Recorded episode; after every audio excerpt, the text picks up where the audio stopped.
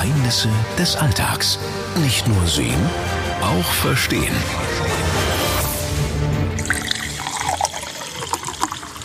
So eine erfrischende Cola, das hat schon was, wenn das nicht so eine Zuckerbombe wäre. Aber dafür gibt's ja Cola Light ohne Zucker, dafür mit einer ganz anderen, klitzekleinen Nebenwirkung. Wer gerne Whisky Cola, Cuba Libre oder Geuss trinkt, der muss jetzt ganz besonders aufpassen. Diät und Light Cola sorgen nämlich dafür, dass man schneller betrunken wird als mit normaler Cola. Aber warum ist das so? Dazu müssen wir erstmal ins Chemielabor. Das liegt nämlich an der Zusammensetzung der Light Cola, während der Körper normale Softdrinks mit echtem Zucker als Nahrung behandelt, die erst verdaut werden muss, geht auch der Alkohol langsamer ins Blut über. Diät Cola auf der anderen Seite enthält den Zuckerersatz Aspartam und den behandelt der Körper nicht als Essen.